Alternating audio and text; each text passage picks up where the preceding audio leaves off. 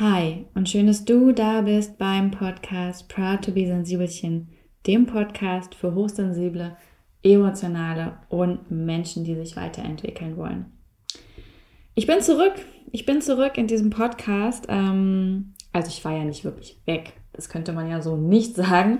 Aber es gab jetzt sechs Wochen lang, ja, sechs Wochen lang Interviews und in dieser Zeit war ich in Deutschland, Österreich Italien und Frankreich unterwegs und habe versucht, durch das Reisen ähm, Inspiration fürs Buch zu finden, auch so ein bisschen Ruhe und Entspannung für mich. Und das hat auch wirklich gut geklappt, muss ich sagen. Ich habe Fortschritte gemacht und es war eine sehr schöne Reise. Aber dazu komme ich, glaube ich, einfach ein andermal. Heute möchte ich euch nicht damit äh, langweilen, hätte ich fast gesagt, aber ähm, das ist natürlich hochspannend. Nein, heute soll es um etwas anderes gehen. Um etwas, womit ich mich in der Zeit häufiger beschäftigt habe, also was einfach immer wieder auf meinem Radar aufgetaucht ist und mich nicht so richtig losgelassen hat und wo ich einfach gemerkt habe, okay, das ist gerade ein Thema für mich und ich glaube, es ist auch ein Thema für dich und für euch, weil man darüber eigentlich nicht genug sprechen kann, aber für meinen Geschmack noch zu wenig darüber gesprochen wird. Es geht natürlich um Informationen, um Internet, um Social Media, um Nachrichten, Fake News, Trolle und alles dahinter und dazwischen. Und ich wurde da einfach durch mehrere Sachen drauf aufmerksam gemacht und darüber möchte ich heute mit dir sprechen. Ich freue mich doll auf die Folge und ich freue mich auch doll, dass diese Folge komplett finanziert ist von Readly. Readly ist ja mein Buddy, unser Buddy für den Podcast. Jeden ersten Montag im Monat gibt es ja den Hardletter, mein Newsletter und da gibt es immer die Lesetipps mit Readly. Also alles, was mir so unter die Nägel gekommen ist und was es vorzulesen gilt und was wirklich spannend ist. Und dabei unterstützt mich Readly. Sie haben auch immer eine, eine gesponserte Podcast-Folge, also wo Ihnen die Werbung gehört und auch immer eine Insta-Story, wo ich darüber nochmal erzähle. Und das ist immer so ein schönes, rundes Paket und ich freue mich da jeden Monat drauf, muss ich sagen. Es ist eine sehr, sehr schöne Kooperation für mich, für die ich sehr dankbar bin. Und Readly sponsert auch diese komplette Folge, weil sie sich ebenso dafür aussprechen, dass wir Menschen besser informiert sein sollten und wie wir das machen können und was da eigentlich hintersteckt und was da auch einfach persönlich hintersteckt. Und deswegen haben sie sich dazu entschieden, diese Folge zu sponsern, wofür ich sehr dankbar bin und deswegen das auch nochmal so umfassend erzähle. Und ja, Readly, falls du es noch nicht wusstest, ist ähm, das Spotify der Magazine, könnte man sagen. Das heißt, bei Readly gibt es über 2700 Magazine, aber digital. Du kannst die über dein Smartphone, über dein Tablet, über dein PC abrufen und lesen. Hast die also immer dabei, auch ähm, offline. Du kannst die auch mit runterladen und das auch mit mehreren Accounts, also eine ganz super Sache. Und dann hast du so eine Dauer-Flatrate für alle Magazine, genau, und kannst sie lesen. Vorteil ist natürlich, man produziert keinen Papiermüll oder irgendwas und hat einfach immer Zugriff darauf und eine Wahnsinnsauswahl, die man sonst natürlich nicht hätte. Ähm, es kostet normalerweise 9,99 Euro ähm, oder 9,95 Euro, das weiß ich gar nicht genau. Eins von beiden auf jeden Fall ein Zehner im Monat kostet es. Und genau, allein wenn ich irgendwie meine Lieblingsmagazine jetzt nehme, so Psychologie heute und enorm oder so, dann würde ich da im Monat schon drüber kommen. Mm, und das Schöne ist, ja, klar hat Readly für uns da was Cooles äh, gemacht und einige von euch wissen das auch schon, weil wir jetzt schon ein paar Monate zusammenarbeiten. Ähm, wenn ihr auf readly.com slash Maria geht, dann könnt ihr einen Monat ganz umsonst lesen. Also ohne, ohne Risiko, ohne alles einfach ausprobieren. Das ist wirklich komplett for free. Einfach anmelden und dann kann man einen Monat lang da komplett in alles reinschnuppern mit mehreren Accounts und allem, was man so ausprobieren will. Und ähm, wenn dir das gefallen sollte, kannst du ja einfach bleiben und wenn nicht, gehst du wieder und dann zahlst du auch einfach nichts, sondern hast es probiert und getestet. Und vielleicht ist es auch nichts für dich, das ist natürlich immer in Ordnung. Aber vielleicht ist es auch was für dich und darauf will ich immer aufmerksam machen, weil ich es selber nutze und so begeistert davon bin. Weil es nämlich auch mir bei der Informationsbeschaffung, bei der Wissenserweiterung, beim Wachstum hilft. Und damit sind wir wieder mitten in dieser Folge. Ja, also ich habe ja schon gesagt, ich hatte irgendwie während dieser Reisezeit so ein paar Begegnungen mit dem Thema. Und ich glaube, angefangen, wo fang, genau, womit fange ich eigentlich an? Also es ist mir auf jeden Fall begegnet. Einmal, mh, mm, als ich vor ein paar Wochen bei Readly tatsächlich quer gelesen habe und ich habe ein neues Magazin gefunden, das heißt Dummy. Und in dem gab es einen Artikel, ähm, ich verlinke den auch gerne nochmal hier in den Show Notes. In dem ging es darum, inhaltlich, ob denn nur die AfD-Leute wirklich rechts und dumm sind. Oder ob wir das nicht auch sind. Und das war ein ganz spannender Artikel, weil im Grunde genommen geht es darum, dass wir die AfD-Leute häufig, die AfD-Wähler häufig ähm, verhöhnen und uns über sie stellen und darüber, wie sie ihre Informationen beschaffen und was das eigentlich über sie aussagt, aber was das vor allem auch über uns aussagt, dass wir das so handhaben. Und den Artikel fand ich sehr, sehr gut, weil ich das nämlich auch immer kritisch betrachte, dass wir andere Gruppen und seien wir noch so sehr mit ihrer Meinung nicht einverstanden, so denunzieren, so runterputzen und damit so ein Machtgefälle entstehen lassen, indem wir uns über sie stellen, uns erhaben fühlen. Ich finde nämlich auch, das sagt sehr viel über uns aus und macht uns nicht so richtig besser. Ich bin immer ein großer Fan davon, nicht drauf rumzuhacken, weil es gibt einfach so viele Menschen und so viele Meinungen auf dieser Welt. Und wer sagt eigentlich, was richtig ist? Also ich glaube, die meisten Streitigkeiten passieren darüber, wer denn jetzt recht hat. Und Überraschung, alle haben recht. Aus ihrer subjektiven Sicht haben sie wahrscheinlich alle recht. Ähm, aber nicht alles davon ist rechtens oder auch rechtmäßig. Ähm, oder vielleicht auch aus meiner, deiner, unserer Wertung gut.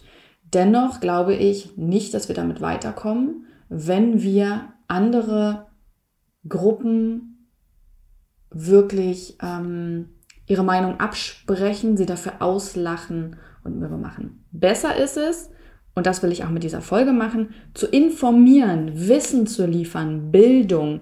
Das ist das, was unsere Chance ist, wie wir die Welt besser machen können. Denn ich glaube, ganz persönlich, und ähm, da muss auch nicht jeder mit mir übereinstimmen, aber ich persönlich glaube, es gibt zwei Ansatzpunkte, wie wir die Welt besser machen können. Und der eine ist Bildung und der zweite ist Umweltschutz. Das sind die beiden Sachen, für die wir auch bei Proud to be Sensibelchen spenden. Ähm, und das sind auch beides die Themen, die mir persönlich immer am Herzen liegen.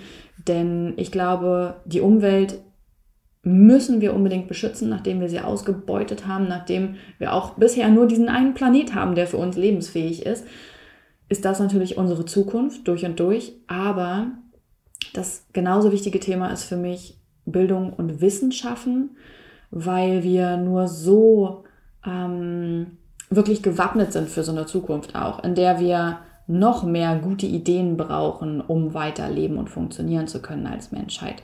Und gerade wenn es um politische Themen geht oder ach, um so viel, wenn man nur Facebook öffnet und ich bekomme schon eine Krise und denke mir, ah, was wäre vielleicht mit Bildung nicht passiert. Das ist immer so eine harte Aussage, aber ähm, ich glaube wirklich, dass wenn wir gut gebildet wären, werden und uns gute Informationen beschaffen können und dann auch lernen, ne, diese zu überprüfen und zu reflektieren, dass es uns gelingt, eine wirkliche eigene Meinung anhand von Fakten zu bilden.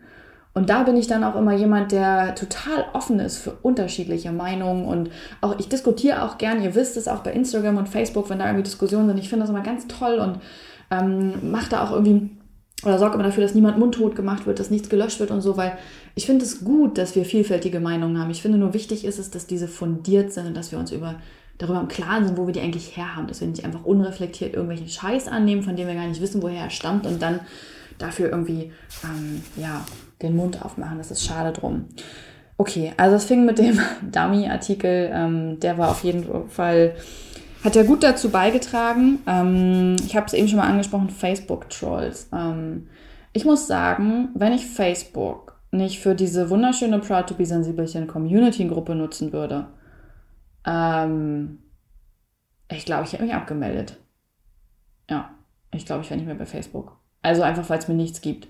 Weder dieser neue tolle Algorithmus, der irgendwie das fördern soll, dass man untereinander mehr redet. Also es ist für mich ist Facebook einfach ähm, eine sehr gezwungene, erzwungene, mit Geld erhaltene Maschine. Und ich glaube halt, dass Facebook auch irgendwie sich selber so ein bisschen abgeschossen hat, indem sie einfach alles wirklich ähm, ja, kommerzialisieren wollen, weil das ist so ein Punkt, ich glaube, ich greife jetzt schon fast vorweg. Ähm, Facebook tut, steckt das Thema Geld verdienen oder Datenbeschaffung. Ähm, genau, für mich ist halt nicht viel los. Also ich lese darüber keine Nachrichten. Ich kann, also ich bin da jetzt nicht wirklich mit Freunden in Kontakt. Ähm, es ist einfach nur da und ich gucke halt ab und an rein, um irgendwie mal in die Gruppe zu schauen und was da so los ist. Und okay, das gestehe ich schon ein, so Freunde, die in aller Welt verstreut sind, die ich auf Reisen kennengelernt habe, mit denen bin ich da connected und das finde ich auch immer wieder ganz schön, ähm, mit denen dann schreiben zu können. Aber ansonsten ist Facebook für mich relativ unattraktiv geworden. Ich glaube, dass es ganz vielen Menschen so geht, ähm, weil Facebook auch so ein bisschen zugeschwemmt wurde mit Trollen. Also, was sind eigentlich Trolle? Trolle sind die, deren einzige ähm, Aufgabe darin besteht, in diesem Internet zu hetzen, Meinungen zu machen, anzuecken, böswillig zu sein, um darauf Reaktionen zu bekommen. Ähm, das sind manchmal echte Menschen, manchmal sind das auch nur dafür angelegte Kanäle, aber das ist etwas, was bei Facebook auf jeden Fall neben dem ganzen Geldthema dazu beigetragen hat, dass Facebook unattraktiv, zumindest für mich geworden ist, ähm, weil es überhaupt nicht mehr real ist, weil ich mich auch nicht ständig damit rumschlagen möchte. Das hat nichts damit zu tun, dass ich die Augen verschließe und das nicht sehe. Ich sehe das durchaus, ja. Also dennoch muss ich mich nicht zwangsläufig mit allem abgeben. Also mache ich auf der Straße auch nicht. Ne? Das gehe ich auch nicht zu jedem und sage, hallo, wie geht's Ihnen? Oh, ach so, Sie finden mich scheiße. Ja, warum denn? Mhm. Und das finden Sie auch kacke. Ach ja, interessant. Das passiert ja so auch nicht. Ähm, deswegen möchte ich mich da auch im Internet nicht mit auseinandersetzen und auch meine Zeit nicht mit vergeuden. Aber das ist etwas, was sehr, sehr viel bei Facebook stattfindet und was mich ehrlicherweise verschreckt hat. Und das ist so ein zweites, was mir wirklich nochmal ganz stark aufgefallen ist, dass ich mich wirklich gelöscht hätte, wenn ich es nicht äh, ja, für die Gruppe nutzen würde. So it is. Was mir auch noch in Erinnerung ist in diesem, in diesem, in dieser Reisezeit ist eine Urlaubsbegegnung, die ich hatte. Ähm, und die hat mich wirklich, wirklich sehr hellhörig gemacht und aufgewühlt. Mm. Und zwar haben wir auf Reisen abends beim Essen saß ein anderes Paar neben uns und wir sind ins Gespräch gekommen. Ähm, ich verfremde das jetzt übrigens mit Absicht so weit wie möglich und sage auch nichts über den Ort und so weiter, weil ähm, falls diejenigen doch mal reinhören sollten, finde ich es sehr unangebracht, ähm, dass sie sich selber darin wiedererkennen. So. In jedem Fall war das ein Pärchen, das wir beim Essen kennengelernt haben und das sehr angenehm war, mit dem wir uns sehr gut verstanden haben. Sie waren auch, oder sie reisen sehr viel, sind auch beruflich sehr frei und prinzipiell denke ich bei solchen Menschen immer, die so viel von der Welt sehen, ähm, dass sie meistens, also für gewöhnlich halte ich solche Menschen für tolerant, weltoffen und recht gebildet. Aus ähm, dem einfachen Grund, dass wer Geld, Zeit und Kapazitäten hat, um so viel zu reisen, da gehört meistens schon eine Portion Bildung dazu und ein großes Privileg, das tun zu können. Dessen bin ich mir zum Beispiel auch immer wieder bewusst, dass wir alle hier ne, mit dieser freien Berufswahl und der Krankenversicherung und der sozialen Absicherung und Supermärkten und Frieden und einer halbwegs sauberen Umwelt, wir sind alle sowas von privilegiert, wirklich. Also das führen die das auch selber gern mal vor Augen, über welchen Schmarren wir uns teilweise Sorgen machen. Nicht, dass ich irgendwem seine Sorgen absprechen möchte, aber wie privilegiert wir wirklich sind, dass wir all das tun können. Und für mich persönlich ist das höchste Privileg das Reisen. Das ist mein großer Luxus. Und ich bin mir bewusst, dass ich damit wirklich zur reichsten Bevölkerung der Welt gehöre. Und deswegen setze ich auch mal voraus oder habe immer gedacht, dass andere Reisende meistens auch recht gebildet sind. So. Und das mit der Weltoffenheit und Toleranz, das meine ich damit, weil ich persönlich ähm, finde, dass Reisen eine der besten Arten ist, sich zu bilden, weil man mit so vielen Ländern, Kulturen, ähm, Ernährungsweisen, Menschen, Gedanken, Religionen, Glauben in Kontakt kommt, dass man eigentlich nur weltoffen sein kann, weil man sieht diese Vielfalt und was es alles gibt. man sieht, dass wir alle eins gemeinsam haben, nämlich wir sind Menschen auf diesem Planeten und gezeigt wird, hey, es gibt so viele Arten zu leben und keine davon ist richtig oder falsch. Jede ist einfach nur anders und für diesen Menschen oder für dieses Volk dann eben das Richtige zu diesem Zeitpunkt. Und genau, ähm, das ist ja so ein Fazit, das auch viele Reisende einfach für sich ziehen, ne? diese Vielfalt und diese Diversität und wie gut die ist und wie schön die ist und ja, wie tolerant und offen das eben einen auch selber macht. Aber ich wurde mit dieser Urlaubsbegegnung eines Besseren belehrt. Als wir später bei einem Glas Wein noch zusammensaßen, ähm, ich weiß gar nicht, wie das passiert ist. Ich habe es eigentlich gelernt. Politische Themen sind in jedem Fall bei Familienabenden schon mal auszusparen. Ja, also jede Familienfeier kann man sprengen, indem man einfach mal kurz das Thema Wahlen in den Raum wirft oder so. Es funktioniert immer. Ähm, ja, ich hätte das auch irgendwie, ich, ich hätte es einfach auch lernen sollen, dass man das einfach, ich, nein, nein, es ist gut, dass wir darüber reden. Also es ist, ne, es ist auch gut, dass das Thema, oder dass wir an diesem Abend auf das Thema da irgendwie gekommen sind. Ich weiß nicht mehr genau wie, aber ähm, hinterher habe ich gedacht, oh Mann, ey, hättest es einfach mal ausgespart. Bis dahin war es so nett. Bis dahin war es so, so nett. Ja, aber dann landeten wir durch irgendeinen Zufall beim Thema Politik und ich glaube, wir landeten auch als erstes beim Thema Flüchtlinge.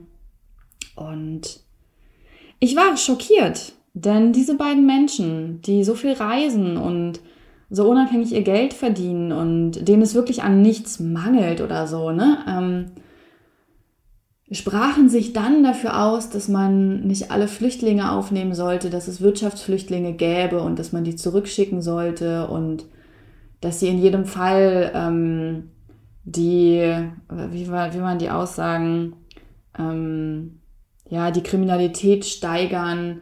Das, das wüssten sie ja ganz genau. Und dann habe ich ganz kurz innegehalten, habe überlegt, was ich jetzt tue. Ähm, also ob ich jetzt aufstehe und gehe oder ob ich mir das wirklich mal in echt anhöre. Weil ich muss sagen, das habe ich so wenig durch. Also ich glaube, nein, ich weiß, ich habe sehr, sehr tolle starke, gefestigte, reflektierte Freunde und kann mit diesen Menschen auch immer über diese Themen sprechen mit diesen Freunden und ähm, wir sind nicht immer bei allem einer Meinung, aber ich weiß, dass sie zumindest sich reflektiert eine Meinung gebildet haben. Aber dass jemand so ohne gute Informationsbeschaffung, ohne seine Quellen belegen zu können, ohne wirklich allgemeingültige Aussagen treffen zu können, diese Meinung fährt, ähm, die wir häufig eben einfach nur pauschal den AfD-Wählern zusprechen. Das habe ich so noch nicht erlebt und deswegen habe ich mich an diesem Abend dafür entschieden, sitzen zu bleiben. So. Und habe mir das dann einfach mal angehört, weil ich es verstehen wollte, wie Menschen darauf kommen. Und dafür, dabei sind mir mehrere Sachen aufgefallen. Also, ähm, die Meinung war erstmal im Raum und es war erstmal auf jeden Fall schockierend, die von dem mal zu hören. Aber dann ging es darum, ähm, habe ich gefragt, naja, aber wie kommst du denn darauf, dass die wirklich verantwortlich sind, die Flüchtlinge, ja, also die Flüchtlinge auch alle, so schon mal diese Verallgemeinerung, ähm, dass die Kriminalität steigt. Naja, weil, ähm, also auch bei uns in der Stadt, das wissen wir, da ist äh, dieser einer und, und der hat den und den zusammengeschlagen. Und ähm, auch was man immer liest in all diesen Flüchtlingsheimen, die Auseinandersetzung. Und ähm, deswegen ist es ja total klar. Die haben ja auch einfach diesen anderen kulturellen Hintergrund und respektieren Frauen nie und deswegen passiert das alles. Und ähm, dann ging es irgendwie noch weiter. Und ja, da gab es auch diesen Artikel mh, mm, in dieser Zeitschrift, deren Namen ich jetzt nicht nennen möchte, weil ich denen keine Publicity verschaffen möchte, aber von der eindeutig nachgewiesen ist, dass sie keinen journalistischen Anspruch haben, sondern allein zur polarisierenden Meinungsmache Titel veröffentlichen, die ihnen in die Hände spielen. Und dann habe ich mir das Ganze so angehört und habe festgestellt, okay, da steckt eigentlich ein Problem hinter. Also ich weiß übrigens auch nicht, ob die beiden ähm, AfD-Wähler zum Beispiel sind und das ist mir auch völlig egal, weil ich glaube, dass da nämlich ein weiteres großes Problem hintersteckt. Und ich hole übrigens mit Absicht so weit aus, bis ich zur Informationsbeschaffung komme, weil ich finde, das alles ist nämlich ein großes Ganzes, um das es hier geht. So, und in jedem Fall ist mir nämlich ähm, total wichtig zu sagen, dass ich das nicht anhand einer Partei festmache. Und ich glaube, das sollten wir auch wirklich nicht, denn ich glaube, dass das falsch ist. Damit stecken wir in Kategorien und hinterfragen nicht, was wirklich los ist. Ich glaube auch, dass es zum Beispiel AfD-Wähler gibt, die einfach ähm, aus Angst handeln und eben aus Unwissenheit. Ich glaube, es gibt genauso Menschen, die sich nicht informieren und unreflektiert eine Meinung haben und die CDU, SPD oder die Grünen oder sonst wen wählen. Also deswegen, ich möchte das nochmal ganz klar nicht an Parteien festmachen. Ähm ich habe nur eben nochmal auf das Wort AfD-Wähler hingewiesen, weil wir das immer so pauschalisierend auch in den sozialen Medien benutzen, wenn wir über diese Menschen sprechen. Und ich finde, viel mehr sollten wir über Menschen sprechen, die nicht reflektiert gebildet sind. Das wäre eigentlich der Ausdruck. Und genau solche beiden waren das eben. Ähm, direkt verschluckt hier. So, entschuldigt, ich habe kurz was getrunken. Also, und mir sind halt eben Dinge aufgefallen bei Menschen, die genau solche Aussagen treffen. Und es geht meistens um Flüchtlinge und meistens, und das kam auch noch, ähm, kommt dann irgendwann das Thema Ungerechtigkeit ins Spiel, wie es denn sein kann, dass diese Menschen denn jetzt zum Beispiel kostenlos Bahn fahren können. Und ich gebe ehrlich zu, mir wird dabei auch immer so ein bisschen schlecht, dass, ähm, weil ich das einfach nicht nachvollziehen kann. Also das soll jetzt keine Folge über, über, über die, über die ähm, Flüchtlingswelle sein, sondern aber mal ganz kurz zur Abgrenzung. Also A, ja, diese Grenzen, in denen wir leben, die sind von Menschen irgendwann mal gezogen worden, einfach so. Und danach schließen wir Menschen aus. Das ist schon mal völliger Bullshit. B, sind wir alle Menschen und wir alle wollen leben und glücklich sein. Ähm, C, gibt es in der EU meiner Meinung nach extreme Probleme und wenn man dort ansetzen würde, hätte man das auch alles viel besser lösen können. Äh, D, von Einzelnen auf alle zu schießen, ist äußerst schwierig, weil dann könnte man auch sagen, ähm, der deutsche Felix K. hat ein Kind vergewaltigt, alle Deutschen sind Vergewaltiger. Also das wäre der andere Umkehrschluss. Diese Verallgemeinerung sehe ich ganz kritisch. Und E, ich glaube, ich bin bei E angekommen, dieses Argument mit der Ungerechtigkeit finde ich auch immer sehr, sehr schwierig, denn es ist ein Vergleich von Äpfel und Birnen. Das sind zwei völlig verschiedene Bevölkerungsgruppen. Ähm, und manchmal denke ich mir, okay, du kannst ja gern irgendwie 5000 Kilometer zu Fuß zurückgelegt haben in der Panik, ja, dass du wieder in dein Heimatland musst, wo ganz, ganz schlimme Bedingungen herrschen.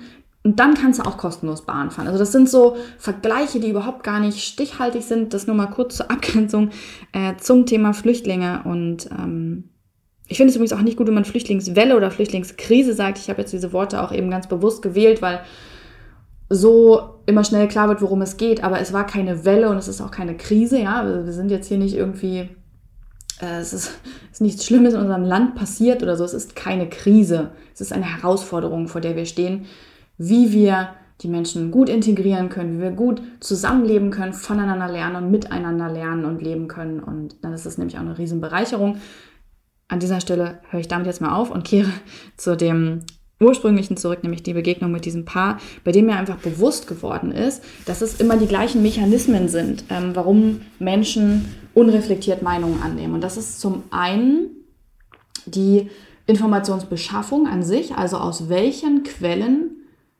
beziehe ich meine Informationen zu überprüfen, was ist das für eine Quelle, ja? Wo kommt die her? Wie macht die damit Geld? Was ist deren Hintergrund?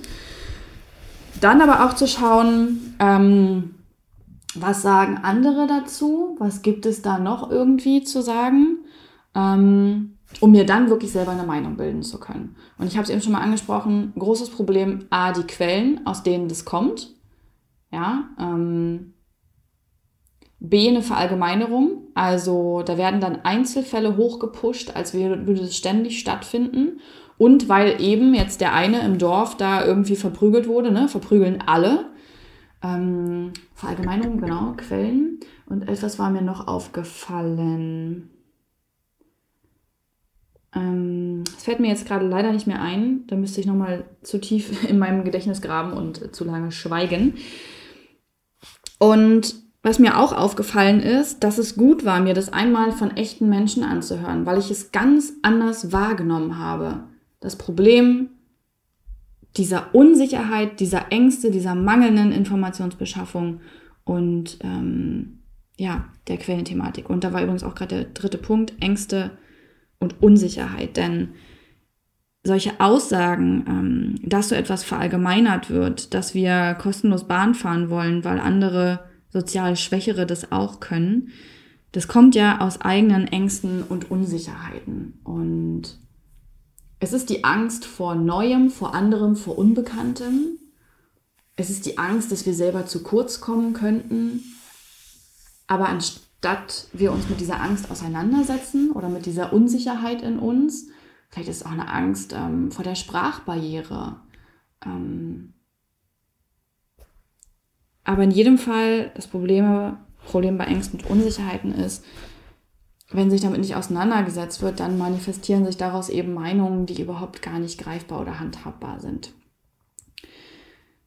Etwas komplett anderes, was mir in dieser Zeit auch noch über den Weg gelaufen ist, ähm, ist das Thema Werbung und Social Media.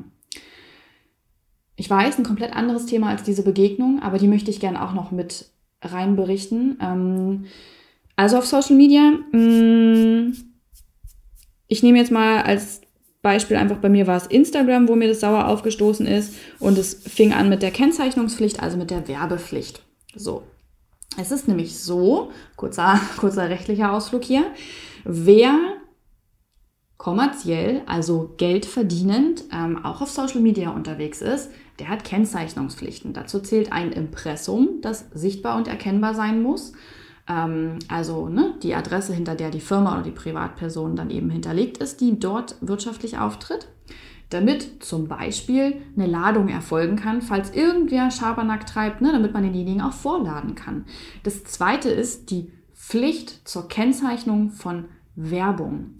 Und das ist eine extrem wichtige Sache, weil viel zu viele Menschen Schindluder damit treiben.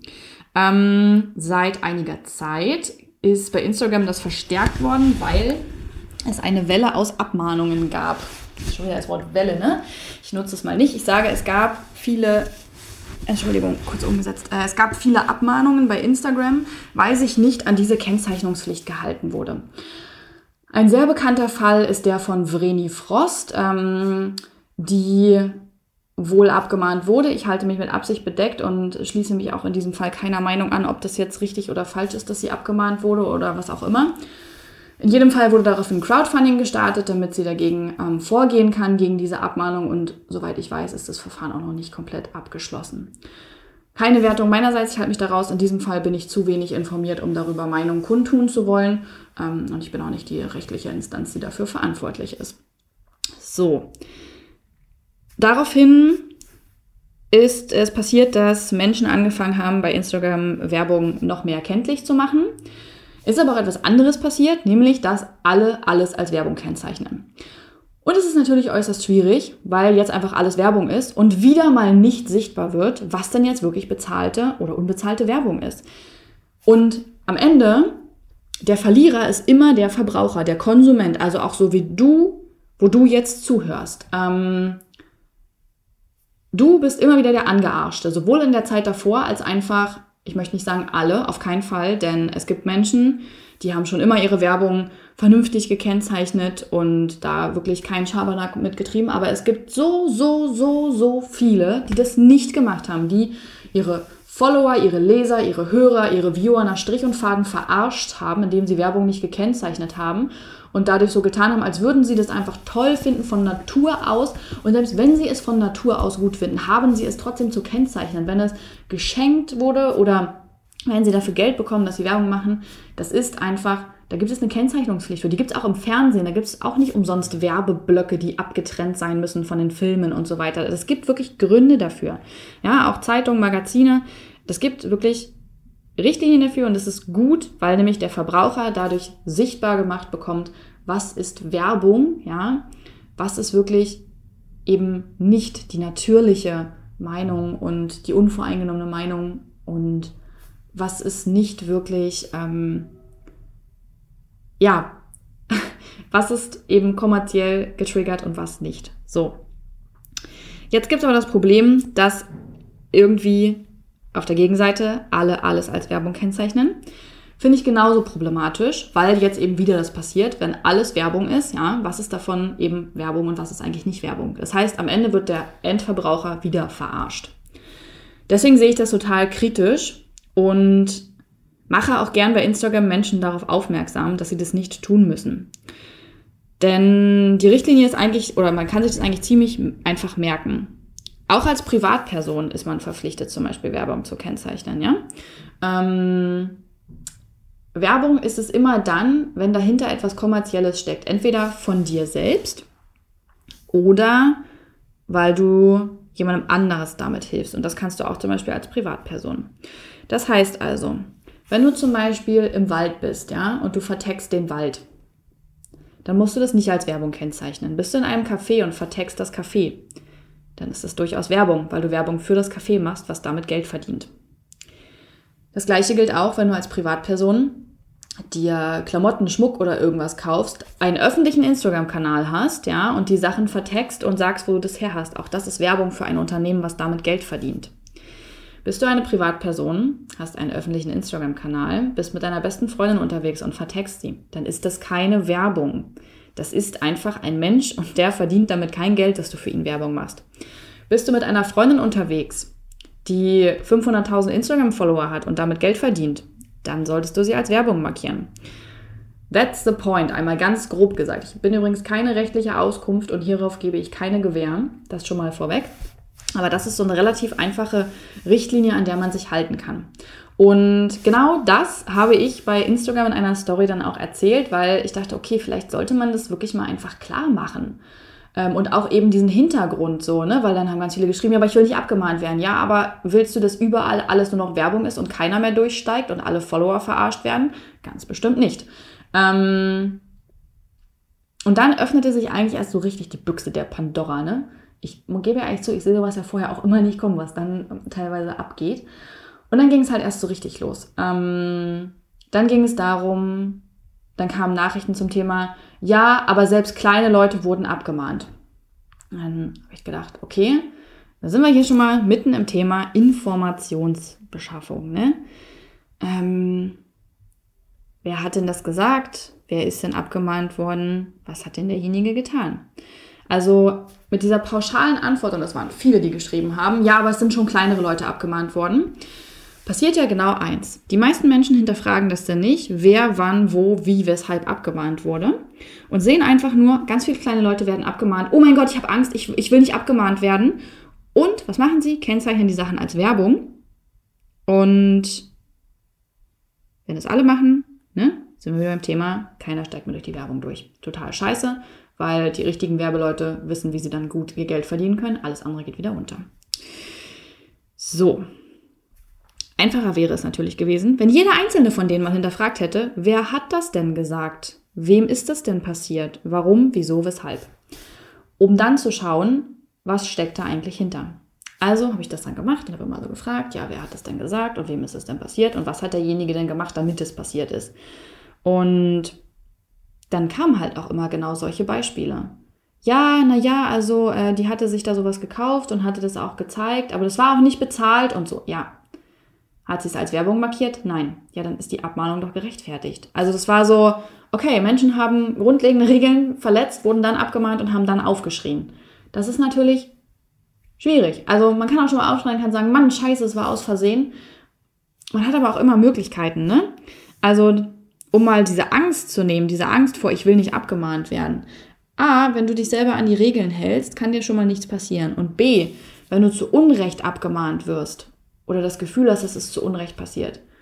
Wir leben in einem Rechtsstaat, es gibt Rechtsmittel, die man einlegen kann, immer und zu jeder Zeit. Da kam dann das Argument, ja, aber das muss man sich ja erstmal trauen, A, und B, das Geld dafür haben. Und da habe ich dann auch nur gesagt, okay, also trauen heißt in dem Fall für dich selber einstehen und die legitimen Rechtsmittel nutzen. Es geht nicht darum, einen geheimen Tunnel zu graben, sondern es geht darum, legitime staatlich garantierte Rechtsmittel zu nutzen. Das ist jetzt nicht großartig was mit Trauen, sondern das ist einfach der normale Verfahrensvorgang. Und B, das Thema Geld. Wer mittellos ist, kann in Deutschland Rechtsbeistand beanspruchen. Ja? Es gibt immer Möglichkeiten und Wege. Wir leben ja in einem Sozialstaat. So. das einmal kurz zu dieser Diskussion, die da abgegangen ist. Ähm, die zog sich auch immer schön weiter und ich habe das auch halbwegs versucht zu dokumentieren. Es ist auch bei Instagram immer noch in den Highlights gespeichert, also wer mag, kann da gerne mal reingucken, um das nachzuvollziehen.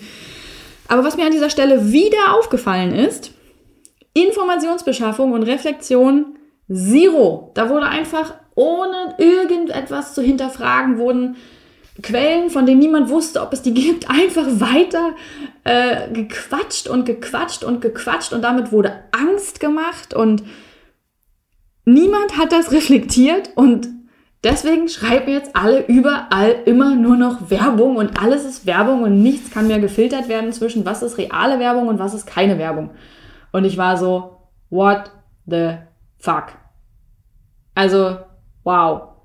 Ähm, wie konnte das nur passieren? Ja, wissen wir alle, kommen wir auch gleich nochmal drauf zu sprechen. Aber es passierte durch etwas anderes. Ähm, ich werde müde. Ich bin, ich bin müde und mürbe vom Internet. Ich gebe es zu. Nein, ich bin jetzt kein Morus Bleibtreu, der sagt, äh, das Internet gehört verboten. Und ich bin auch nicht äh, Charlotte Roche, die sagt, wir müssen alle aufs Land ziehen. Und ich weiß gar nicht, wer noch in letzter Zeit Aussagen getätigt hat, dass wir das Internet abschalten sollten. Das glaube ich wirklich nicht. Ja, auf diese Seite möchte ich mich auch nicht schlagen. Das Internet hat ganz, ganz großartige Dinge hervorgebracht und wir standen auch anderen neuen Dingen zunächst kritisch gegenüber dem Fernseher zum Beispiel. Fanden, das fanden wir furchtbar, ne? Anfangs, das war, war nicht so, dass ja alle Leute gesagt haben, uh, Fernseher. Ähm, Strom, ja, war auch anfangs erstmal so ein bisschen skeptisch und äh, Denken wir nur an Radioaktivität, ja, es war, war auch irgendwie schwierig. Also Marie Curie ist halt direkt dran gestorben irgendwie und ähm, naja, auf jeden Fall stehen wir neuen Dingen immer kritisch gegenüber. Und ich gehöre nicht zu der Sorte Mensch, die sagen, das Internet ist kacke. Ja, manchmal hasse ich dieses Internet wirklich sehr, aber das Internet ist toll. Das Internet hilft wirklich in sehr vielen Punkten, sei es in der Vernetzung, sei es in der Digitalisierung, sei es in der Medizin. Also es gibt wirklich ganz, ganz viele tolle Sachen oder sei es auch nur, dass Menschen sich darüber kennenlernen, dass Menschen sich finden, die sich sonst nicht gefunden hätten, sich austauschen können, so wie wir Sensibelchen die, gerade die Introvertierten von uns, die ja doch 70 Prozent ausmachen, die trifft man ja eher weniger draußen und auf der Straße und bei Partys, ja. Deswegen ist es doch ganz gut, dass wir uns übers Internet alle finden. Wie gesagt, darum geht es mir nicht. Und trotzdem macht mich das Internet im Moment müde und mürbe. Diese ständigen Grundsatzdiskussionen, ohne dass irgendjemand irgendetwas versucht hat, sich zu informieren. Das, ich weiß gar nicht, wie viele Nachrichten ich zum Beispiel bekommen habe, wo dann irgendwie drin stand, ja, welches war nochmal die Podcast-Folge, wo du über dein Burnout sprichst? Ähm, wie finde ich denn oder wie fahre ich dann am besten zum Königssee? Gibt es auf der und der Alm eine Unterkunft? Entschuldigung, let me Google that for you. Bin ich jetzt die Google-Anfragezentrale? Das kann auch jede, jeder Mensch selber machen, ja? Das muss ich jetzt hier nicht übernehmen. Und es macht müde. Dann diese Grundsatzdiskussion. Zum Beispiel, ich rede überhaupt gar nicht mehr darüber, wie ich mich eigentlich ernähre oder so, ne? Denn da braucht nur ein Ei auf meinem Teller sein. Schon blättern Nachrichten ohne Ende rein. Ich dachte, du bist vegan. Wusstest du, dass Eier nicht vegan sind? Also, was ich dir über die Massentierhaltung erzählen wollte. Wusstest du, dass männliche Küken geschreddert werden?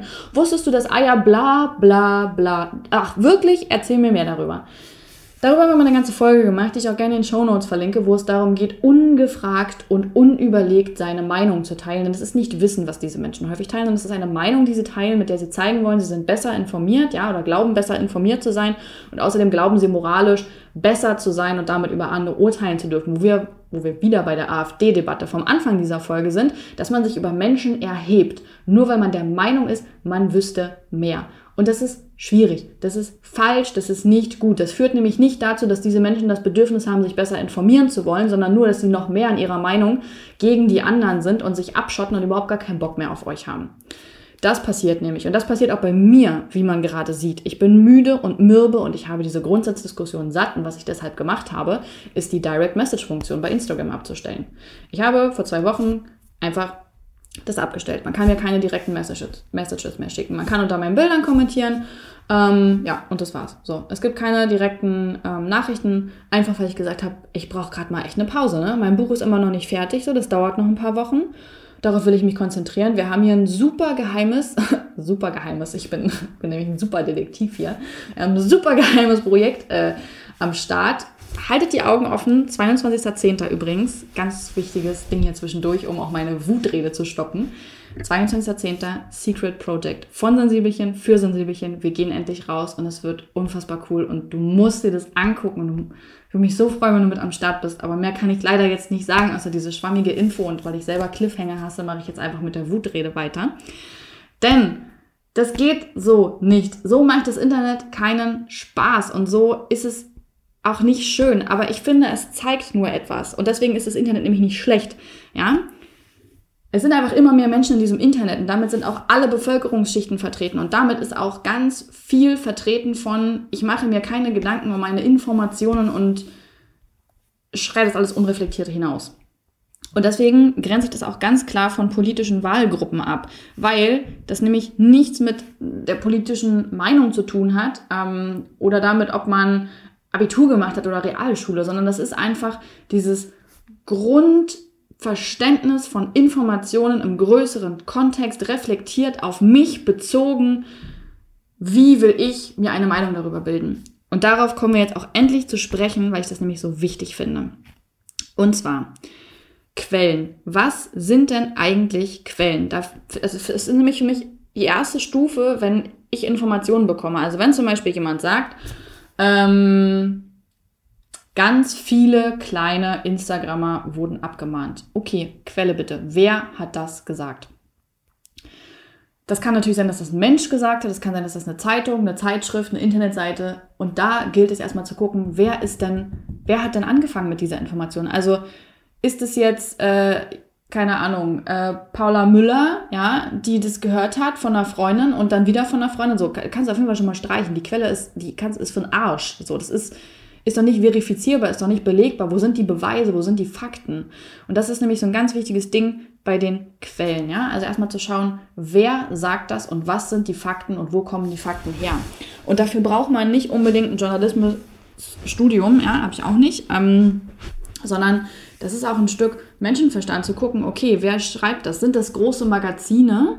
Ähm, oder sind es Zeitschriften?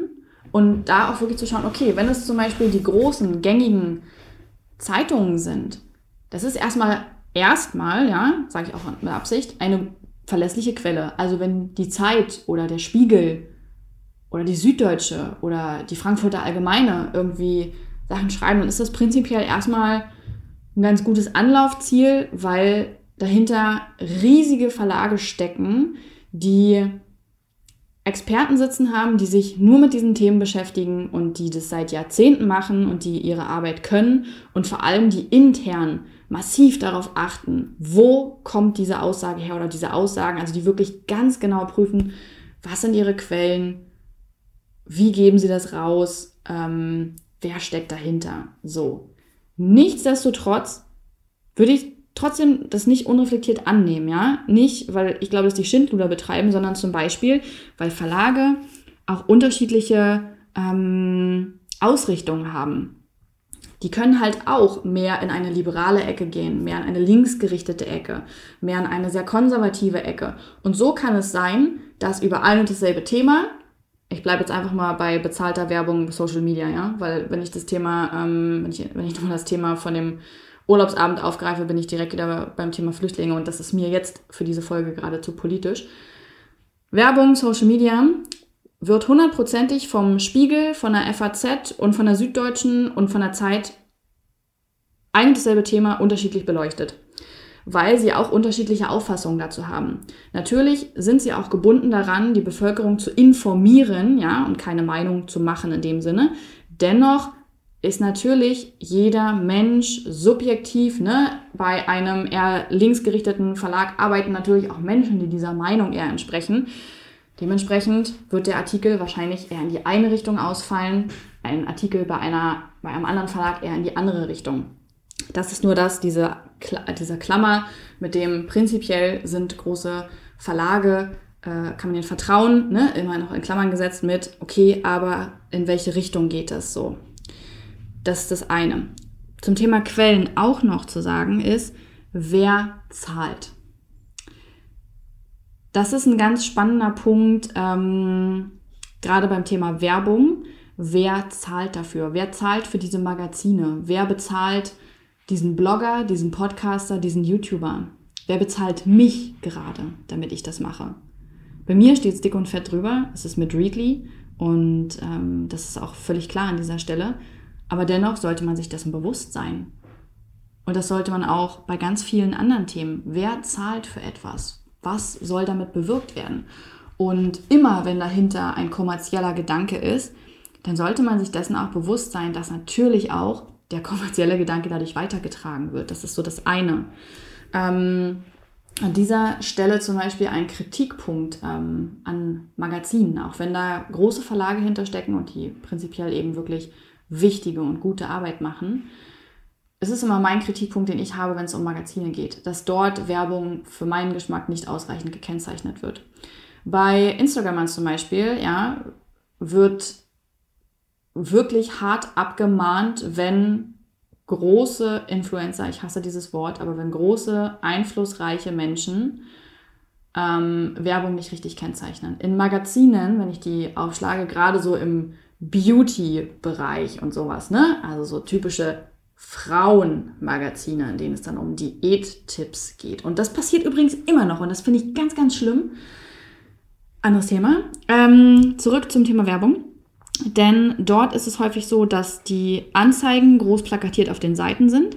Teilweise sind aber die Anzeigen wie redaktionelle Artikel ähm, optisch ja, gestaltet. Und dann steht nur irgendwo kleine Anzeige, was total irreführend für den Leser ist. Und was mir auch immer wieder aufgefallen ist, dass die Anzeigepartner, ja, die in diesen Magazinen sind, dann nochmal in redaktionellen Artikeln vorgestellt werden, aller äh, drei Anti-Aging-Produkte, die wir gefunden haben. Und das finde ich dann schwierig. Das ist für mich Werbung für einen Arsch und nicht richtig gekennzeichnet und ich finde, dagegen sollte vorgegangen werden. Also das mal zum Thema, wer zahlt denn eigentlich dafür? Selbstverständlich sind auch diese Menschen auf Werbepartner angewiesen, oder was heißt diese Menschen, diese Verlage, ähm, weil sie sich ja auch finanzieren müssen, genau wie ich mich zum Beispiel finanzieren muss. Aber wichtig ist zu schauen, wer zahlt dafür. Ja, dass alle irgendwie von irgendetwas leben müssen und sich finanzieren müssen, ist völlig klar. Aber wichtig ist zu schauen, wer zahlt. Also einmal Quelle, ja, was ist meine Quelle? Wo hat die ihre Informationen her? Ist es eine seriöse, verifizierte Quelle oder ist es irgendein so komischer, dubioser Internetblog, der Anspruch darauf erhebt, dass er jetzt irgendwie äh, relevant wäre? Nein. Auch wenn solche Seiten teilweise viele, viele Follower haben, heißt es nicht, dass dubiose Internetseiten verifizierte Quellen sind. Also ganz toll aufpassen. Auch wenn sie dann immer sagen, ja, wir sind die Einzigen, die die Wahrheit schreiben und in den Medien schreibt ja keiner mehr wie die Wahrheit, das ist Bullshit. Natürlich sind Politik und Wirtschaft große Themen und auch große ähm, Themen für die Verlage. Das heißt aber dennoch nicht, ja, dass die journalistischen Arbeiten in Deutschland und die journalistischen Ansprüche und der Anspruch auf eine gute Berichterstattung gefährdet ist in irgendeiner Art und Weise oder dass deswegen eben große Magazine nicht mehr das schreiben, was sie schreiben dürfen. Das ist absoluter Bullshit. Wichtig trotzdem die Frage, was ist meine Quelle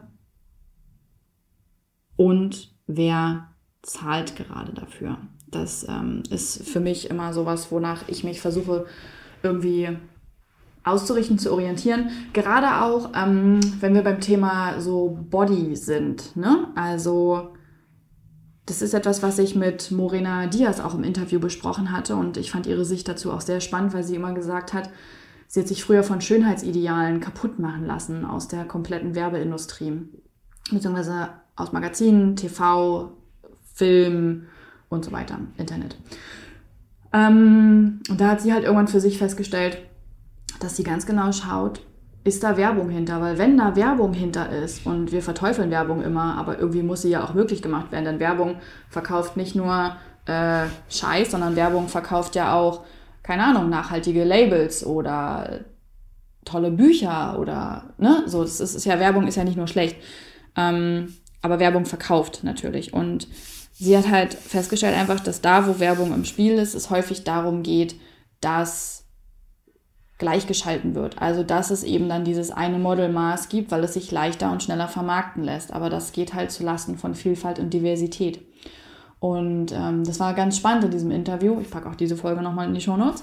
Ähm, weil ich finde, dass generell das für die Informationsbeschaffung gilt. Also zu schauen, eben, wer ist diese Quelle und ist die verifiziert. Und B, dann eben auch, wer steckt da zahlend hinter? Wie beeinflusst das gegebenenfalls irgendwas? Und wenn man sich da unsicher ist, ja, ob das jetzt irgendwie was über Hörensagen ist oder ob das jetzt eine seriöse Quelle ist, dann kann man auch einfach googeln. Also da sind wir wieder bei Let me Google that for you. Über Google findet man für gewöhnlich immer die Informationen, ob das jetzt eine seriöse Quelle ist oder nicht. Also da steht dann immer, also wirklich, da braucht man nur ein paar Artikel anlesen und schon ist meistens drin, okay, das ist eine Quelle, die ständig Müll, Müll verbreitet und wo die Sachen nicht nachweisbar sind. Das ist so wichtig. Generell in Artikeln, ja, die du liest oder ähm, Beiträge, die du dir anguckst oder was auch immer, was sind da für Fakten drin? Also die Fakten, die genannt werden, sind die belegt? Gibt es da Beweise für? Und zwar nicht nur einen, ja, dass der Flüchtling jemanden verprügelt hat, sondern viele. Also gibt es da wirklich Fakten mit vielen Beispielen. Und auch da wieder, sind, wie, inwieweit stimmen diese Beispiele? Es ist irgendwie äh, doch mal vor ein, zwei Jahren dieses Video rumgegangen, ähm, wo Menschen äh, gesagt haben, irgendwie, sie wollen die Flüchtlinge nicht in ihrem Dorf, weil die Menschen gegessen haben. So. Und da kam halt hinterher raus, dass dieses ganze Video schon ein reiner Fake war. Also dass man da wirklich so ein bisschen schaut, ähm, was ist eine gute Quelle oder wo stammen die Informationen her, wer zahlt dafür. Und ich glaube auch wichtig ist, hier nicht die Angst oder Scheu zu haben diese Zeit, in der Fake News, wie es im Moment so schön heißt, so stark sind, das liegt ja auch wieder an dieser Angst und Unsicherheit. Und das liegt auch wieder daran, dass wir Menschen so runtermachen, weil ich glaube, häufig ist es auch die Angst, ähm, Dinge zu teilen oder eine Meinung anzunehmen oder die kundzutun, vor Angst, dass man ähm, nicht ernst genommen wird oder viel schlimmer noch, dass man angegangen wird. Und da bin ich wieder bei diesem Erheben über andere Menschen. Das ist, glaube ich, das Wichtigste, womit wir aufhören müssen, wenn wir merken, dass jemand vielleicht wirklich das Wissen nicht hat, den dafür nicht runterzuputzen und niederzumachen und unter uns zu stellen, sondern zu sagen, hey, ähm, ich habe da mal einen spannenden Artikel, willst du mal reinlesen? Oder ich glaube, das könnte auch so und so sein. Warum bist du denn der Meinung das? Wie bist du denn darauf gekommen? Hm, von dem, nee, da habe ich ja noch nie was von gehört. Aber schau mal, hier habe ich was anderes Spannendes dazu gefunden. Also in den Dialog zu gehen und nicht von oben herab aufzudiktieren, sondern die eigene Meinung darstellen, aber ohne Anspruch darauf zu erheben, dass sie die einzig richtige ist und Möglichkeiten aufzuzeigen, wie man auf andere Weise noch Informationen beschaffen kann. Das ist so weiterhin der wichtigste Punkt, den ich an dieser Stelle nennen möchte. Dann eben, wie gesagt, Quellen, ja. Wer schreibt was, wo, wer hat dafür gezahlt oder auch nicht gezahlt. Ähm, also das mit den Zahlen ist halt vor allem ne, bei, beim Thema äh, Einzelpersonen, die im Internet auftreten und Dinge sagen. Ähm, das gilt eben für andere Bereiche weniger. Aber dass man das wirklich im Kopf hat und ich finde beide Bereiche absolut wichtig, nicht nur große Verlage, sondern auch Einzelpersonen, die Meinungen von sich geben, so wie ich das gerade tue. Kommen wir nämlich zum vierten wichtigen Punkt, das ist jetzt der vierte, genau. Reflektiert das, was da passiert. Also nur weil ich das hier sage, müsst ihr das nicht alles annehmen und für richtig halten. Musst du das nicht annehmen und für richtig halten. Musst du nicht in allen Punkten mit mir übereinstimmen. Nur weil große Magazine oder ähm, Zeitungen etwas schreiben, musst du das nicht alles richtig und gut finden. Also deine Meinungsbildung, die ist nochmal ein ganz anderer Schnack. Und wenn dich zum Beispiel ein Thema interessiert, dann liest doch dazu in mehreren Magazinen und Zeitungen, ja, und dann hast du von mehreren Leuten quasi auch so ein kleines Meinungsbild und kannst dir deine eigene bilden. Also bei allem, was wir konsumieren, so verifiziert die Quelle auch sein mag. Immer noch mal zu hinterfragen, wie stehe ich denn dazu? Was ist denn meine Meinung? Finde ich daran etwas komisch? Stößt mir daran etwas sauer auf? Aber wie betrachte ich das denn? Habe ich vielleicht andere Erfahrungen noch gemacht, die damit einfließen? Und das finde ich ist ein, eigentlich der wichtigste Punkt. Ähm, ich kann mir zum Beispiel zehn Artikel durchlesen von komischen, unseriösen Magazinen und bin immer noch nicht mit denen einer Meinung, weil ich immer schaue, was denke ich denn darüber? Wie sehe ich das? Ist es stichhaltig? Passt es zusammen? Ähm, was habe ich generell für ein Grundwissen darüber schon? Was will ich mir noch, mehr noch an Wissen aneignen? Und dann reflektiere ich für mich, wie stehe ich zu diesem Thema? Und das mache ich nicht nur eine Minute, sondern ich überlege halt auch immer mal wieder. Ich bin zum Beispiel jemand, der super gern auch einfach über all den Schabernack spricht, wie man vielleicht merkt. Ähm, seien es über politische Themen, über wirtschaftliche Themen. Ich rede zum Beispiel wahnsinnig viel mit meiner Oma und das sind immer tolle Gespräche, weil meine Oma ganz andere Impulse teilweise hat, weil sie natürlich schon viel länger auf diesem Planeten ist und viel mehr miterlebt hat. Und gleichzeitig ist es spannend, zum Beispiel mit meinem Bruder zu reden, der zehn Jahre jünger ist und wieder eine ganz andere Sicht auf die Dinge hat. Oder ich rede auch gerne mit Freunden oder wie auch immer, sogar mit den Urlaubsbekanntschaften. Kann man halt auch mal auf die Nase mitfallen. Aber es ist spannend, all diese Sichtweisen zu sehen, weil es auch dabei hilft, sich besser eine eigene Meinung machen zu können. Und das ist dieser Appell, den ich heute mit dieser Folge setzen möchte. Man kann sich gut informieren, auch in diesem Internet, ohne dass es nur um Fake News und Trolle und komisches Zeugs geht. Das ist möglich, aber das müssen wir auch wollen. Und ich finde, das ist ehrlich gesagt auch unsere verdammte Pflicht. Es ist unsere verdammte Pflicht, dass wir uns gut informieren und uns eine Meinung über Themen bilden. Denn wir haben eine Verantwortung. Nicht nur uns, sondern auch der Gesellschaft gegenüber. Und das meine ich auch völlig ernst. Wir führen ein so privilegiertes Leben. Ich habe es schon einmal angesprochen. Wirklich, wir führen ein so privilegiertes Leben. Es geht uns so verdammt gut, ja. Es geht uns so verdammt gut in dieser Gesellschaft, in der wir leben. Natürlich hat die Kritikpunkte und natürlich läuft nicht alles richtig. Das möchte ich überhaupt gar nicht behaupten. Aber wir können uns auch mal auf das Gute besinnen und dankbar für das sein, was wir haben und was uns möglich ist, weil nur das macht es uns möglich, dass wir kritisch sein können. Ja, dass wir reisen können, dass wir uns bilden können, dass wir so ziemlich alles auf diesem Planeten tun können, was wir wollen, solange wir niemand anders verletzen. Das liegt an diesem Privileg, in dieser westlichen Zivilisation, in der wir leben. Das ist ein verdammtes Privileg und deswegen, also dessen sollten wir uns wirklich mehr bewusst sein und dementsprechend uns auch verhalten. Und dafür gehört für mich auch, dass ich mich informiere, dass ich über die Themen im Bilde bin, dass ich mir eine Meinung bilde und dass ich im bestmöglichen Fall mitwirke an solchen Themen, dass ich Gutes bewege, dass ich etwas voranbringe, dass ich mich auch als Teil dieser Gesellschaft verstehe. Ich habe manchmal das Gefühl, es ist so ein bisschen verloren gegangen und jeder sieht nur noch sich in seinem egoistischen Vorankommen und dass wir alle irgendwie so ein Einhorn sind, was so einen Mega-Erfolg hinlegen muss. Und das ist so ein Bullshit. Das Wichtigste ist doch, dass wir gesund sind, ja, und dass es uns gut geht und das geht es uns und dann auch mal von sich weg auf andere zu gucken. Wie kann ich anderen damit helfen? Und indem ich gut informiert bin, helfe ich nicht nur mir, ja, weil ich irgendwie weiß, wo ich stehe und was meine Meinung ist und wer ich bin und wo ich hin will. Nein, ich kann eben auch anderen helfen, ich kann gesellschaftlich dazu beitragen. Und das ist dieser Impuls, den ich setzen möchte. Ich weiß, dass das ein bisschen Zeit kostet, ja, also sich zu informieren. Ähm, aber ganz ehrlich, wie viel Zeit verbringst du oder auch ich damit, sinnfrei durch dieses Internet zu scrollen oder anderen sinnfreien Scheiß zu machen? Da kann man auch einfach mal ein paar Minuten abzwacken und Nachrichten schauen, ja, oder lesen bin ja immer großer Fan vom Lesen, das ist immer so was, was ich gern mache.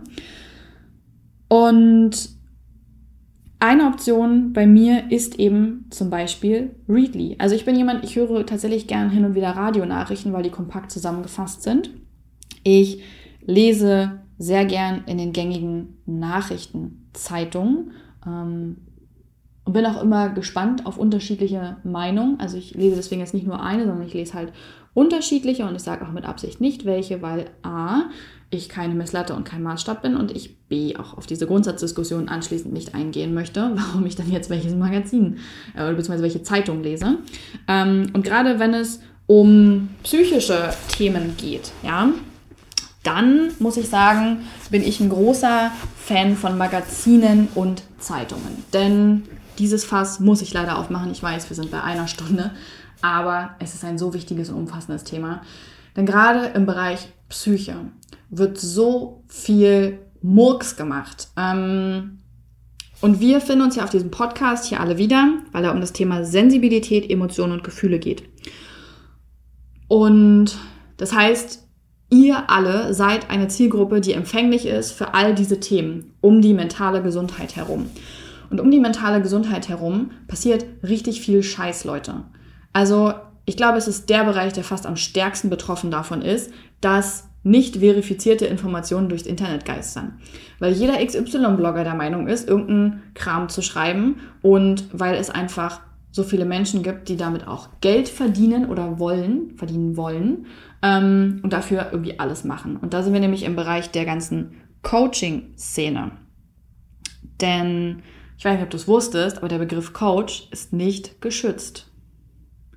Jeder Mensch kann sich so nennen. Und jeder Mensch kann damit auch so ziemlich alles irgendwie behaupten und machen und herziehen und das als mentale Gesundheit fördernd verkaufen. Und es ist nicht belegt. Und das ist etwas, was ich ganz, ganz doll kritisch betrachte.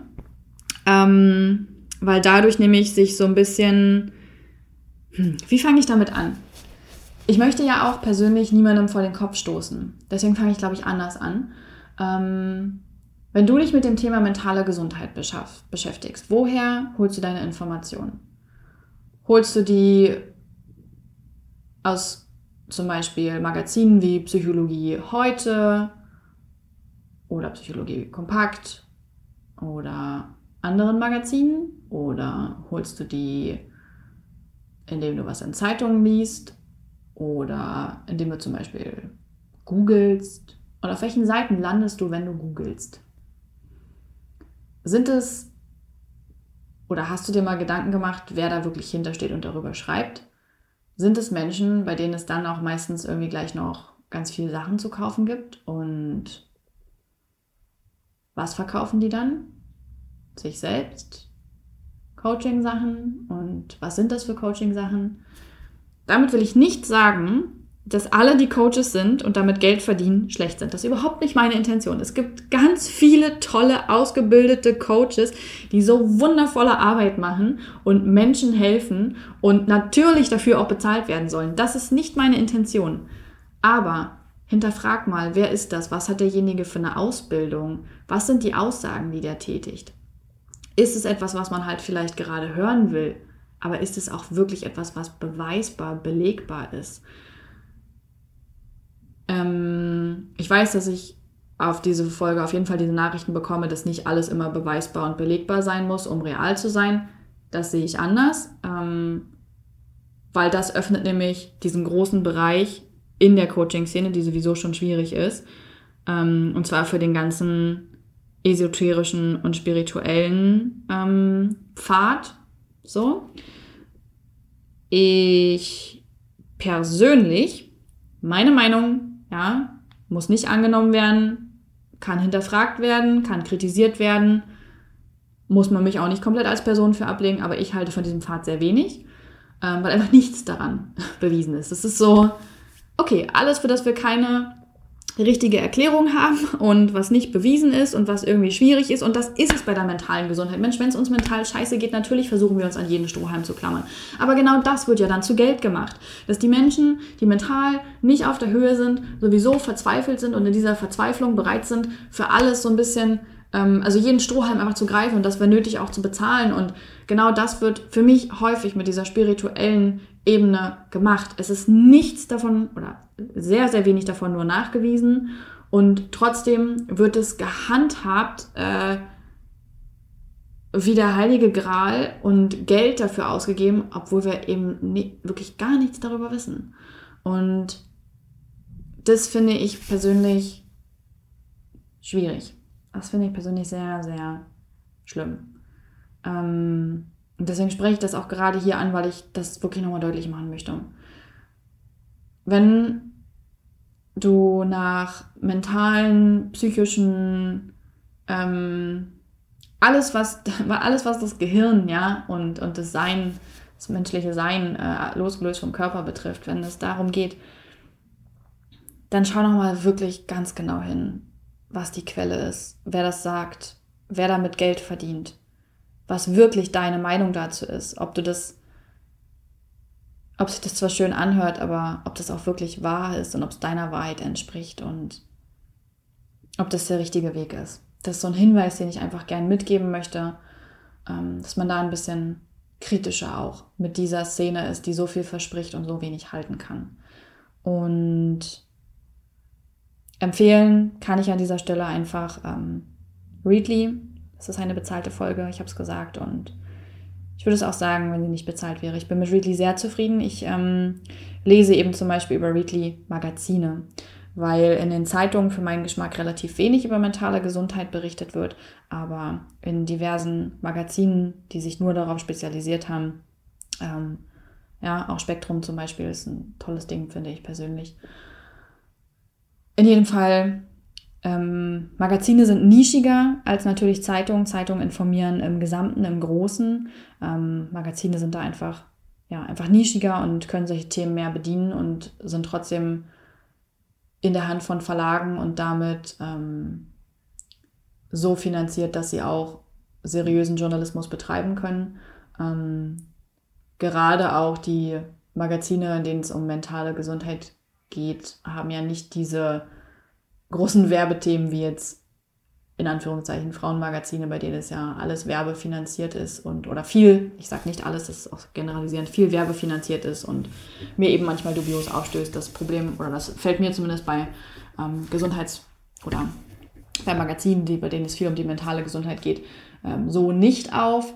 Und ja, selbstverständlich ist es da manchmal auch der Fall. Also, ne, wer steckt dahinter? Deswegen auch dieser Artikel natürlich hinterfragen und kritisch lesen und sich seine Meinung bilden. Aber für mich persönlich sind im Punkto mentale Gesundheit Magazine eine gute Anlaufstelle, um mich zu informieren. Ähm, in diesem Internet lese ich darüber so gut wie gar nichts mehr, weil das, ich das alles meistens etwas äh, kryptisch und komisch finde. Ähm, wie gesagt, über Facebook beschaffe ich mir keine Informationen und über Instagram bin ich eher jemand, der sich connectet und austauscht und irgendwie sich inspirieren lässt. Ja, deswegen meine Informationsquelle für dieses Thema auf jeden Fall Magazine. Eben über Readly lese ich die, was halt geil ist, ist, dass ich da nicht nur die aktuelle Folge habe, sondern von dem jeweiligen Magazin alle Titel angucken kann und dadurch halt auch in alten Ausgaben lesen kann, was ich immer ganz praktisch finde, weil das Thema Hochsensibilität jetzt nicht in jeder Ausgabe ne, thematisiert wird, zum Beispiel, also zum Beispiel jetzt das Thema Hochsensibilität, sondern auch mal in älteren Folgen schon mal Thema war und dann kann man sich da irgendwie so ein bisschen querlesen. Das finde ich persönlich sehr schön. Ähm, und das ist auch etwas übrigens, womit Readly die Verlage sehr unterstützt.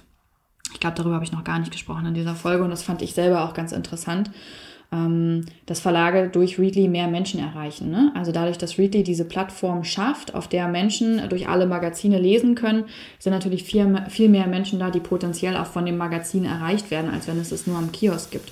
Und gerade so kleine Magazine profitieren davon natürlich, weil ganz viele Menschen überhaupt erstmal ihr Titelbild sehen können, was sonst nicht der Fall gewesen wäre.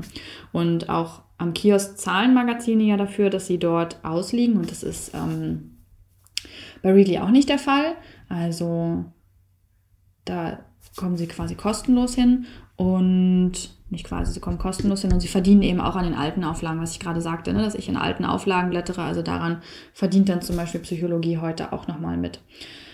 Ich finde außerdem, dass es gut ist, dass Magazine digitalisiert werden, weil das so für mich persönlich eine Chance für den Print ist, äh, zu bestehen. Und ich bin sehr großer Fan vom Print. Ich bin sehr großer Fan von Büchern. Ähm, Magazine lese ich gern zum Beispiel online, beziehungsweise eben, also digitalisiert bei Readly. Aber Bücher zum Beispiel, ich besitze kein Kindle oder so. Ich, ich, Bücher sind für mich haptisch wichtig, dass sie in echt existieren, ähm, dass sie für etwas stehen. Und das wünsche ich mir auch für die Magazinwelt, dass das so bleibt. Und ich glaube, dass Readly da einfach ein wichtiger Eckpfeiler ist, um das möglich zu machen. Und das ist gut an diesem Internet. Das ist gut. Das ist Print ohne Papiermüll das ist gute Informationsbeschaffung, das ist wichtig, das ist eine Errungenschaft von diesem Internet. Wir sollten es weniger verteufeln, aber wir sollten lernen, wie wir es nutzen können. Und ich hoffe, dass ich mit dieser Folge dazu beigetragen habe, dass du ein Stück dazugelernt hast, wie du dir vielleicht in diesem Info Internet besser Informationen beschaffen kannst, deine Quellen prüfen kannst, wer hat gezahlt, was du in dem Thema Werbung für dich reflektieren kannst und ähm, dir vielleicht auch der Wichtigkeit bewusst geworden bist, welches Privileg wir da haben und welchen Beitrag wir damit leisten. Und ja, wenn du gern Readly ausprobieren möchtest, readly.com slash Maria, ganz einfach, kannst du einen ganzen Monat umsonst in über 2700 Magazinen on und offline ohne Papiermüll lesen. Wenn du magst, kannst du bleiben und jeden ersten Montag im Monat Ist immer so eine schwierige, äh, schwierig auszusprechen hier gerade nach einer Stunde. Ähm, gibt es den Hardletter von mir und da sind auch immer Lesetipps für Magazine drin, da sind Lesetipps für Bücher drin, da gibt es Empfehlenswertes rund um die mentale Gesundheit, aber natürlich auch um die Themenschwerpunkte, also rund um die Themenschwerpunkte nachhaltig, fair und sozial. Das ist ja das, wofür ich auch einstehe. Da gibt es immer ein paar Informationen, was auch bei Proud to be Sensibelchen los ist, die aktuellen Podcast-Folgen, also ein rundum, damit du nichts verpasst und gut informiert bist. Ich freue mich, dass du zugehört hast und ich wünsche dir einen wunderschönen Tag oder Abend.